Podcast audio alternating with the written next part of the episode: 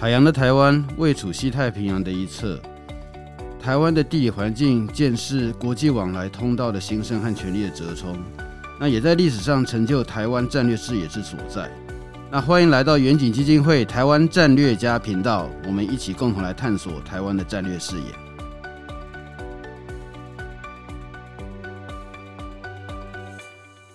各位听众朋友好，那欢迎来到这个远景基金会台湾战略家的节目。那今天呢、我们会讨论呢、啊，呃，有关于这个美国的兵推哈，也特别是有关台湾国防的兵推。那当我们也知道，就是随着对于台海安全议题的关注变得越来越高哈，在美国，其实也包括在日本，我们也都看到他们有很多公开的对于台海这边进行那个兵棋推演。好，那我们也都陆陆续续看到，呃，不管是智库啊，或者是说，呃，在其他地方哈，呃。针对于台海出现战争的情境，有很多的这个想定，透过兵棋推演，想要去得到某些结果。当然，最近比较有趣就是说，哈，哎，现在我还竟然发现美国国会议员也来弄个兵推，哈，然后兵推了两个小时。啊，当然，在国内这边的这个媒体就写说，国会兵推发现共军会上岸八万人，然后他的八十艘的船舰会被打掉，哈。啊，当然。国内有不少人就把重点放在说，哈，老共既然有办法八万人上岸了，那台湾不是就完蛋了哈？那八万军队在岛内四处流窜，那这你该怎么办哈？啊，反正就有很多的那个说法，因为在之前实际上很多的兵推都还在讲到说，诶，他们上来的这个数量其实还不是很多，但这次一来八万人，我马上很多人这个脸上就就有很多的问号。那我们想哈，今天呃，针对像这些议题啊，我们请我们国内在军事上面非常有名的这个专家林颖佑教授，丹江大学呃国际事务与战略研究所的这个教授哈，林颖佑教授来帮我们解盘一下哈，那就以他的专业来讲，就是说怎么去看待第一个就是国会他的这个兵推哈，那有什么呃猫腻啊？这个地方要 要跟我们讲一下哈。然后再来就是说，呃，美国这边形形色色的兵推，其实，呃，兵推不见得就是对于未来现实事实的这个预测嘛，好，而主要是它要帮助我们去发现一些问题，来以便来解决问题。那我觉得就是在兵推上面，它，呃，我们应该要用什么样的态度来看待它？那什么样的呃讯息是兵推里面需要去掌握到的？那我觉得这边也是请那个林颖佑教授来帮我们解盘。好，好，那林颖佑教授你好。哎，赖老师好，各位听众朋友大家好。好，那那个我相信你刚才也听到哈，就是呃，我在这边可能有几个问题想要去问哈，就是从第一个，就是美国国会议员能搞那个兵推，兵推这样也不是很长，两个小时，我也不晓得两个小时 能够能够搞多久，因为我记得如果我参加的一些的那个想定，大概起码一个想定最简单 scenario 起码要半个小时。所以两个小时大概就四个响定，那大概就是三个来回嘛，就是三个最佳状况。而且我怀疑，就是说国会的那个两个小时的兵推，大概是前面可能一个半小时真的在推，然后最后一个半个小时是在进行讨论嘛，哈。所以这两个小时啊，这样的兵推能够告诉我们什么东西？那你怎么看这个事情？好，刚才赖老师的确是这个专家中的专家，马上就讲到了这个。时间其实是很重要的。当然，美国国会这一次的一个兵推，他们说是一个闭门的，感觉上好像是一个比较神秘的。那当然，外界一定也有很多的一个问题，因为如果今天是一个什么好，美国五角大厦国防部，好，这兵推很正常，或者是我们也经常看到美国的相关智库，或者是什么国务院，这些都有可能进行兵推。那为什么这一次会是一个国会来进行兵推？那同样，它时间如果没有很长的话，能够推到什么样的一个内容？因为就好像我们大家听众朋友一定有听过的这个汉光演习、汉光兵推或什么等等什么电脑兵棋，可能什么到进洞要一个礼拜呀、四五天呐。不管如何，不会是一天内简简单单可以把它解决的事。可是这也会代表这一次美国国会的兵推。应该不会是类似国防部、美国国防部进行的那种电脑兵棋的一种作战式的一个兵推。我个人认为，他们这一次的一个兵推，其实比较有点类似是在一个训练式的兵推。他们在训练什么呢？在训练他们的国会议员能够对这个议题有更加的了解。那我相信，其实，在各位听众朋友最近一定也有去听到的，就是说。现在在台湾，好像近期这个我们这个蛮多的友邦，不只是美国，甚至是各国的一些，不管是这个英国啦或欧洲啦，很多的一些国会议员都会来。那蛮多人会觉得啊，蛮多朋友就会觉得说，国会议员来，他又不是国防部，他又不是这个外交部，来有什么用？但是大家可能忽略一点呢，在一个民主国家里面，国防部或外交部或任何的部会，它的预算。都是由国会来批准的，所以讲的难听一点，我们今天是来跟这个拍板说，OK，你们这个国防部可以干嘛干嘛干嘛，那一些他在做这个批准预算相当重要的一些人，那如果今天管预算的人根本不懂台海，根本不懂这些未来的作战，那他怎么去审理这些预算？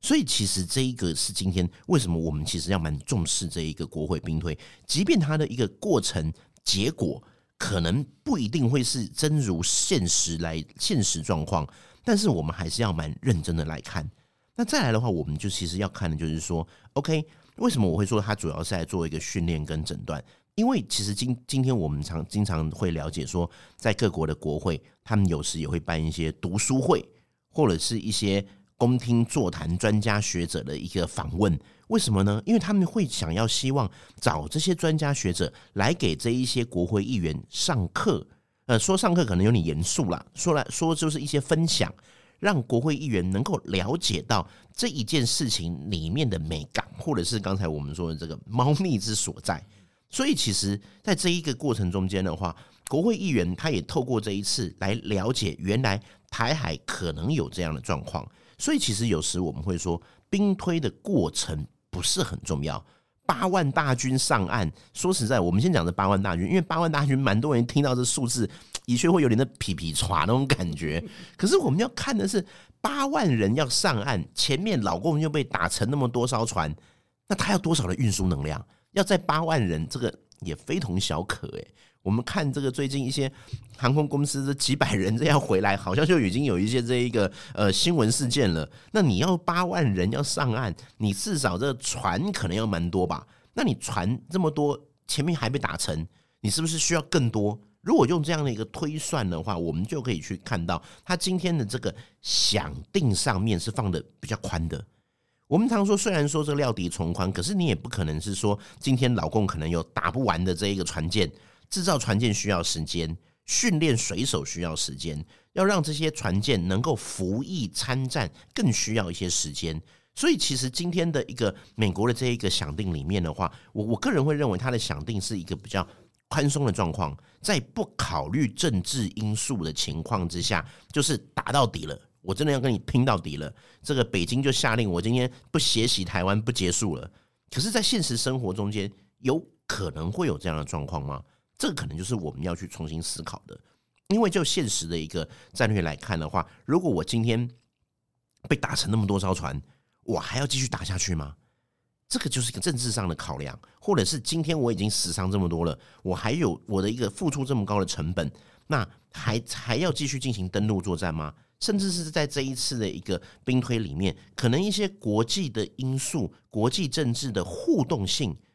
这个这一次的兵推。可能没有去做更详细的推论，但是这个不会去，这个无损于这一个兵推的目的，因为我们会了解到了，还是回来这句话，兵推的目的其实蛮多时候，他是去做一个诊断，或者是做一个训练，他希望的是让这些国会议员，甚至是国会议员的助理群，能够有多了解今天台海这一些的议题。那从这边，其实我们可以也可以去了解到，美国现在是真的蛮认真在看待整个台海的局势。呃，现在我们录音现在是二零二三年五月多嘛？那我们回想一下，其实，在去年二零二二年五月的时候，当时各界不止台湾、亚太、印太所有国家，其实最担心的是美国会不会重欧轻亚。美国在去年的五月，大家最关心的就是俄乌战况啊，这个俄俄罗斯大军是不是要打到哪里了啊？是不是有这样的一个状状况？所以其实从这点来看的话，美国没有去改变它的一个印太战略，美国依然是非常重视台海这一个地方的一个安危，这也是我们其实可以再继续观察的方向。刚才尹佑兄其实有提到。就有几有几个重点啊。第一个，因为兵推哈，它本身它是要先界定参数嘛。换句话说，我们参数可以把台湾的那防卫能力弄到无限高，所以说怎么样进来，呢都一定被打烂掉，或者是说把中国它的力量，甚至把它提提升到比美国还强。所以说，它在要进攻的时候，基本上来讲就会比较容易。所以基本上的兵推不是对未来的这个实体的预测，而比较像是说，在一个设定状况之下，有可可能会达到什么样的结果。那我们针对这个结果，它会测试我们既有的能力，它的这个反应的情形是如何。好，所以它比较算是呃那个预先做训练了，然后一旦遇到类似的状况的时候，我们可以应该要做什么样的事情。那再来，其实来讲，就是因为刚才就特别提到美国国会兵推嘛，哈，那当然国会议员其实他们的那个时间也不是很长，所以能够叫这这么多人哈，美国那么多那么很忙国会议员，而且每个谁都不服谁，那那个有办法，他聚在一起用两个小时。啊，当然，那个他有很多照片有出来嘛，那看起来就是每个人都一副很认真严肃的样子，但是我们也不晓得他在谈的具体是什么样的东西。但比较有趣就是说，这个兵推哈，它是呢新美国安全中心他来呃协助策划的。那新美国安全中心实际上他的那个所看到的有点类似，他把他在去年七月啊，因为反正呃美国现在有很多智库都有在做台海兵推嘛，呃，在今年年初不是有个 CSIS 他公布说他去年搞了一个二十四套版。版本的那那个新美国安全中心，实际上他在去年七月，他也公布了一份，就是说他针对台海兵推的一些看法，哈，那他的推演的结果是如何？所以这次有点像是说，他把他就根据呃上次那个版本，那呃做一些简化，然后就让这个国会员进来参与，好。那当然，国会议员呃充满爱国主义嘛，啊，当然就是扮演这个美国，那有的扮演台湾，因为在那里面没有半个台湾人在那边嘛，哈。然后新美国安全中心的研究员，可能有些是比较了解中国，他们就跑去扮演中国，好，所以说在在在这样那个呃情情境之下来进行演练。那我记得哈，就是说，因为刚才尹佑雄有提到有八万人上来，但是呢，共军他的这个能量，呃，有他怎么样去载八万人上来，而且特别还是有这么么多船被打沉哈，那那个后续这边要怎么办？那我记得那新美国安全中心，他实际上在那个时候他有一个呃呃警告，就是说他觉得台湾的这个对舰，然后那个对舰对空的这个飞弹的这个数量，实际上是我们是不太够的。好，不管是我们舰载机，或者是我们直接是地对舰、地对空的这个飞弹呐，那他觉得说，呃，要能够达到有效制海，我们现在几百枚实际上是远远不行。那他们就提到说，像俄乌战争啊，乌克兰在一个礼拜之内就打掉人家半年的那个存量嘛，因为那飞弹用的非常非常的多。所以很有可能就是说，在呃有限的数量之下，那你没有办法法进行对对方入侵的船团哈那个有效的全面的那个攻击。那但是对于对方当然还是有不少的损失，但是还是只漏了八万人上来 哦，呃，是这个样子。好，我我只能讲说这是我的一个猜测，因为我没有呃特别针对这边有有进行比较仔细的这个分析。但在这边呢，我想反正引诱兄在哈，我们就让引诱兄来帮我们来那个解盘一下，就是说像说这样子那个八万人上来，然后但因为在国内民众很多一看到这个就整个眼睛就这样呆掉了。那那个呃八十艘的那个八十多艘的船舰。好，被那个被打成。那呃，以这个共军他现在的这个两栖作战的这个能量，你觉得他以目前来讲有办法做到这一点吗？然后未来他有办法那个完成吗？好，那未来我只说未来五年嘛，因为大家都讲二零二七。那那个也因为有一些人他是讲到说，老共现在他。的那个军武制造能量很强大，那以他们过去来讲，一个月下一艘船和下饺子的方式，所以他认为老共他要达到这个呃运输能量呃实际上是指日可待啦。好，那那个但但是我不晓得你们的看法是如何，来跟我们讲一下吧。OK，好，我们就直接切入重点。我们先说现在中共它的两栖船舰好像也没有八十艘这么多。当然你说把那什么渔船还是什么全部加起来，什么武装货那种滚轮船还是什么那种全部加一加。你要载八万人也不是那么容易啊，甚至是我们来看，如果他损失八十艘船，你说他这下饺子，可是你一艘船，你好歹也是要个两三年嘛，至少要五年吧，才可以去让他完成战备。我说的战备不是说他下水，嗯，各位可能会看到说他下饺子，可是下饺子只是指船舰下水。可是他还要装武装啊，还要装这个电子通讯系统啊，还有一些训练啊，你还是要去让他融入到战力里面。所以，其实今天美国这一次的兵推，就有一点是类似说，我们先假定中共的船会无限附身、无无限无限复制。你就这样打成几张，他又马上过一段时间，甚至是几分钟，就类似我们有时候玩骇客任务的那个 啊，对对对，那个史密斯先生他们会那种复制一样，或者是像电玩游戏，你再按两下就噔 training，然后嘣嘣嘣嘣，一艘船一艘船就这样冒出来了。那但是这样的一个方式，因为他在测试是台湾如果。你的一个，我们就像我们常说压力测试，嗯，一台车子或者是我们一支新的手机，有时候不是那个电脑的，就那个手机商要拿那种供图一样，还是那种罗赖板，在那敲啊、震啊、摔呀，然后就是要去测，就是要去证明说我摔这样，这个都没事。嗯，甚至是最近有时我在 这有时候的开的电脑那种什么带货直播在卖那锅子，他就真的拿一个榔头敲那锅子，说你看敲这样都不会坏掉，类似这样。所以其实今天美国的智库或美国的国会议员，因为国会议员一定会提比较极端一点的，那这边顺便也讲一下，美国的国会议员，你说他真的会了解很了解台湾吗？甚至他是会不会台湾泰国还是什么等等？因为很多国会议员他其实。第一个重视当然是他国内利益，他选区利益，这个全世界的一个嗯国会议员举世皆然，这一定的，因为我要对我的选民来做负责，这是这这是这是毋庸置疑。所以他在国际问题上面就会需要智库来帮他上课，智库来跟他提点一下。那想当然尔，一个国会议员他一定会问最极端嘛，我们一定是这光谱天平的最两端。好。如果今天，呃，这个这这个这最极端的状况，假设中共有无限军力之下，台湾可以守几天？假设中共有无限军力之下，他们会造成台湾什么样的一个程度？所以说，今天他就会呈现出来说，如果在一个无限军力、无限膨胀的情况之下，即便集成了八十艘船，中共还是会有可能有八万人要登陆。这个是一个他的一个。最极端的想定，可是这个最极端的想定在现实生活中基本上发生的机会不大。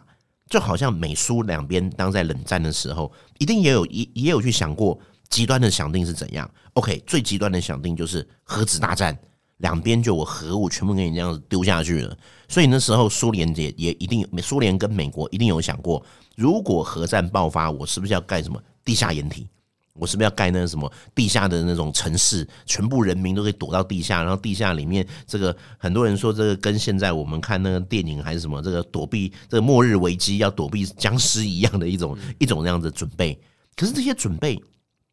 到现在来看，核战没有爆发，到现在来看，当时这些准备是不是有一点过头了？所以，我其实有时会认为是说，我们讲料敌从宽、料敌从虚或者怎么样，可是其实我们还是要回归到一个比较现实的角度来看待这一些所谓的军事状况。那我们再回过头来讲，其实今天这个新美国安全中心，呃，这边我相信，呃，赖老师跟人我们应该应该这边都都有一些互动过，它其实就是一个比较偏向民主党的民主党的一个智库。我印象非常深刻，当时在二零一一一六年的时候，就是川普这个呃当选了嘛，然后那时候我们去新美国安全中心，他就说我们接下来完蛋了，因为他说接下来完蛋了，接下来我们这个是不可能有半半毛钱了。但是这一边当然就是说，这这每个智库一定有他比较支持的政党，可是这个民主党政党为什么在这个时候要去做这个兵推，在这个时候去训练他的国会议员，很大一个原因就是在。明年美国大选，这应该说今年下半年，二零二三年下半年，美国大选也要开跑了。美国的一些相关的一些准备，可能也要开始进行了。所以，他接下来在这些兵推的过程中间，过去民主党一直有一些声音会说，民主党就是一个比较呃轻中啦等等啦，所以他才会希望在这一些训练的过程，让他的党内，让他的国会议员能够。更了解这一些国际的现况，以及在一个极端情况之下，可能会有什么样的危机出现。刚才尹佑兄有提到，就是说这个，嗯，特别是刚才讲国会兵推，因为新美国安全中心，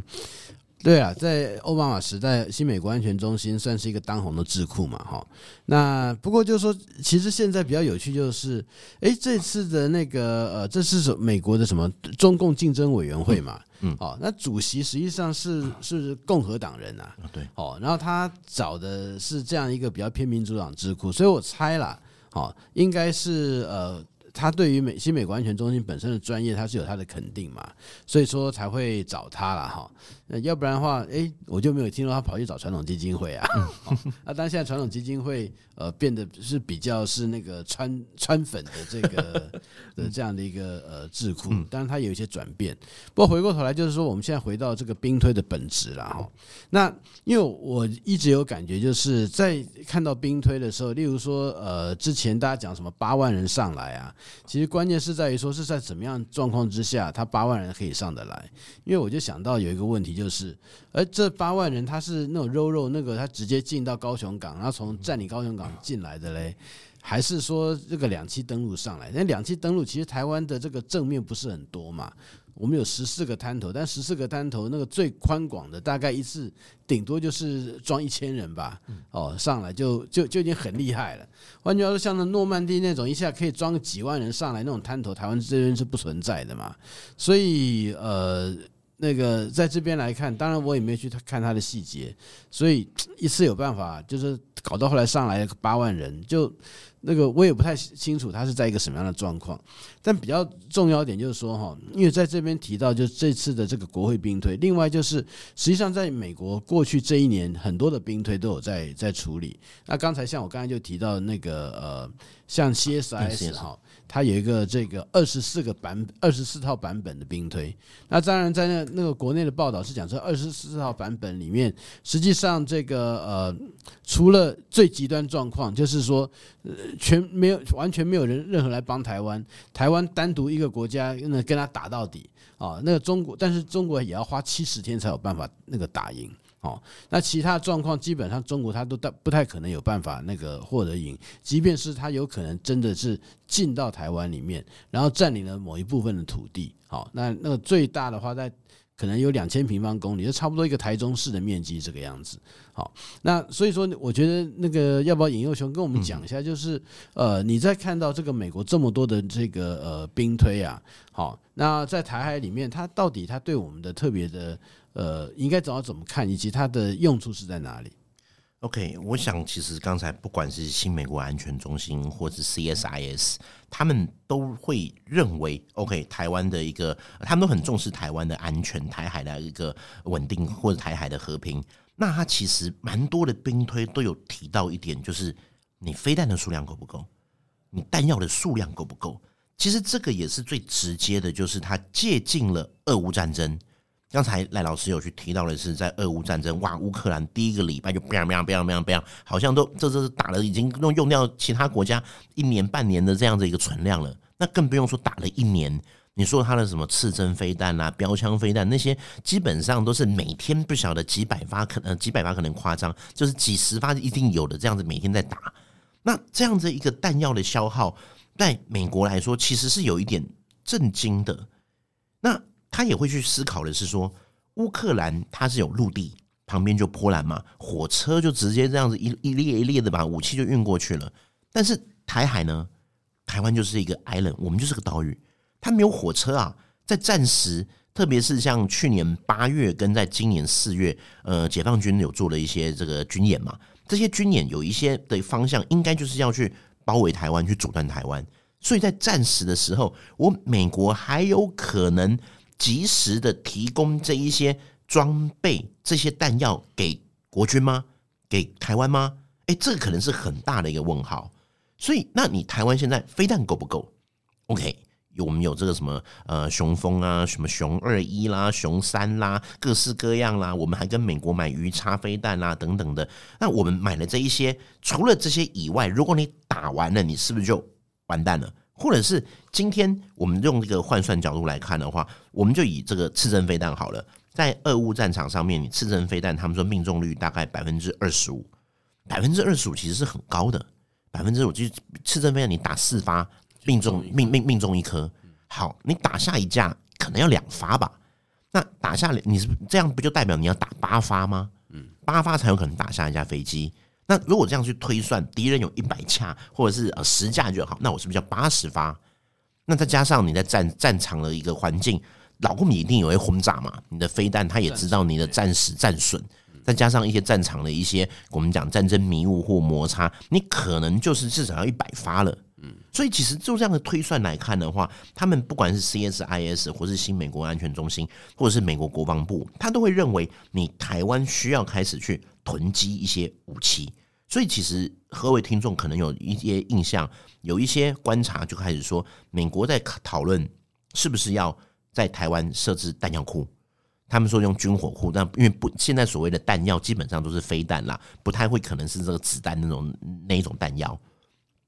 甚至美国除了在台湾之外，我们去看他在这个呃日本的话，在他所谓日本所称的西南诸岛这一边，他也开始在这些小岛上面要求日本要跟他合盖一些弹药库，以及菲律宾之前讲五加四嘛，在这个原本的基地上面再增加了这些基地，这些基地不会是像以前苏比克湾那种大型的那种海军基地，而很多可能是小型机场，那上面是有装雷达的征收系统以及弹药库。因为其实美国也知道，在战时如果我要再去做这种空中跟海上的运补，是会有一点难度的，所以会变成我人或许不需要囤放或者囤积在前线，但是我的武器弹药或是一些维修零件会需要先前进部署，把它放在台海周边。那这一些当然就是要去想要办法去制止或者是吓阻中共的一个威胁。那当然，这里的话也顺便跟各位就是讨论，就是说最近有人是有一些观察是说，OK，我们台湾不是有雄风了吗？干嘛还跟老美买二手鱼叉呀？还买这个什么过时飞弹呐？然后这时候就就有一些什么抓图抓到这真的鱼叉去了，这是鱼叉飞弹呐。那这为什么我们还是我们有自己的飞弹，也要跟美国买飞弹？其实这一边的话，第一个可能是短时间的量，OK。我们产量是不是来得及赶得上去？我们的产飞弹的一个产量，或是直接跟美国购买，这是第一个，就是我们数量要先把它囤积到一定的安全的一个基数。第二个是今天好，我们的雄风飞弹的确是很不错的飞弹，但是它或许不完全能够跟美国的系统来做连线。嗯。这是一个很大的，也是这一次我们在观察到俄乌战场之上，在上面的时候，我们会有一个最大的发现是，未来的战争打的不完全是你的数量多不多，而是你打的准不准。今天乌克兰它不管是海马斯这一些火箭啊，或者是它的一些呃炮弹啊，甚至是它的一个 M 拐拐拐打的那个幺五五炮弹，都有导引的功能。那谁帮他导引？美国啊，北约啊。所以其实到现在，我们先不说什么特种部队啦，美军因目前来看没有实际地面部队进入到俄乌战场，但是他透过这些电子讯号的提供，至少可以让乌克兰挡住俄罗斯，能不能反攻成功，这个可能未知数，但是至少他挡住了俄罗斯的攻击，也同样的放在台海战场。很多人会说，美国这个航空母舰都没有来，这跟九五九六年不一样，但是现在美国的战略有很大的一个调整。它已经不是像九五九六年一样以航空母舰为中心进行了打击，而是一个量少，甚至可是他派出的是像什么 EC 幺三五啦，或者是这个 P 八啦，或者是 E 三啦这种电子侦收机，在台海周边的飞行，把这些讯号可能提供给他的友邦国家来进行打击。那这是这里的话。就很现实的是，我们可能会去需要使用美国的武器、美国的系统，所以为什么我们会买海上卫士无人机啦等等的，这些都是希望能够在电子讯号上面跟美军进行一个借接。那这个借接的结果，其实也是我们最近在进行这个很多的一个台美之间的交流啦、台美之间的训练啦。因为你的系统能够连接上，那人呢，是不是我人跟之间有共同的语言？不是只有资讯设备有共同战场图像，我们的人跟人之间的交流建立的一个思维上面的战场图像，这个也是很重要的一环。嘿，刚才那个尹佑兄其实讲到还蛮重要的重点哦，就是说，呃，因为既然提到有关于呃我们的那个弹药的这个储存哈，那实际上这边就是提到就是呃，他我们在进行呃针对入侵来犯的这个呃解放军的这个部队要去歼灭他们，怎么样能够寻标锁定哈？那这个标和标定的这个过程，实际上我们特别是呃，如果是更深入中国内部的话，我们会需要美国这边很大的协助。那也因此呢，呃，我们的这个从呃这个 identify，然后它那个到 targeting 中间，它的整个呃资料的这个数据链之间的这个格式就必须要完全相符嘛。那目前我们不晓得我们自制的武器和那个美国呃它的这个送进来的资料之间是不是有办法能够完完全都是一样的？那当然这是一个要去解决的问题。啊，当然这也不是说不可能了，因为我们也看到乌克兰哦，那 美国既然有办法，那把这个遏制的那个什么米格二十九啊哈，那个做进行一些改装，那有办法去发射美国的这个飞弹嘛哈。所以呃，当然办法也是人想的啦哈。但是如果如果说是能够直接去弄，那与其还要再改装，那当然这个方法是呃更直接。那我想刚才有提到，就是呃，在这些兵推里面，其实就是发现弹药的这个数量，而且刚才引诱兄也提到，在这次的俄乌战争里面，实际上发现，如果说我们要那个打下两架飞机，那那个大概起码要八颗飞弹嘛。那如果说是来二十架的话，那就要八十颗；那两百架的话就要八百颗，对不对？所以那数量用的实际上是相当相当多了。那当然，那个我知道在全世界哈，这印度人一直都觉得台湾飞弹数量超级无敌多。他这个碰到印度的这个退役的将领，或者是这个战略学家都讲说，你们台湾有两万枚飞弹，那那个在那个台湾的这个呃防空的能量是跟以色列其实差不多哈，因为以色列那个就像说一个一只苍蝇都很难飞得进来。那当然看到这几天就是以色列他面对这个巴勒斯坦那边的这个火箭火箭弹的攻击，哎，那好像发现他原来铁穹系统也这个呃没有办法完全来去阻拦，所以这。又是另外一个可以值得讨论的问题，但回过头来就讲到说，我想台湾这边哈，我们要知道的就是说，其实这些军武的细节的讨论啊，以及特别是一个合理的这个呃的讨论是非常重要的。好，我们也不要说因为某些的这个数字，然后感觉非常耸动，然后就呃自己在吓自己。因为兵推啊，它毕竟并不是说什么这个像推背图啊、烧饼哥，又一定是怎样，而是说它是告诉我们在一个什么特定的状况之下，我们既有的这个反应的能量，它能够做到什么样的事情。那当然就是，如果发现问题，就是要强化嘛，对不对？好，所以兵推它告诉我们是怎么叫让我们去改进，而不是说告诉我们我们怎么样输。我觉得这种这个这个认知啊，大家必须要要要弄清楚。那反而有时候兵推兵推基本上来讲，百分之九十都是要输的啦，因为他就是要透过输来去了解自己的问题嘛。好，所以呢，兵推要赢的话，大家觉得说你在自己在骗来骗去，好，那个因为你的参数搞得。对自己太 favor，所以大家基本上看法在这里。那我想今天我们就非常感谢尹佑兄啊，给我们呃这样的一个非常深入的分析哈。那特别他也提到，就是包括国会议员他的重要性。为什么在台海兵推里面？因为他毕竟是管这个法律，所以说到底美国他能够参与介入。如果说没有国会议员给他之后的追加授权，那很有可能这个在前面九十天之后就不行了。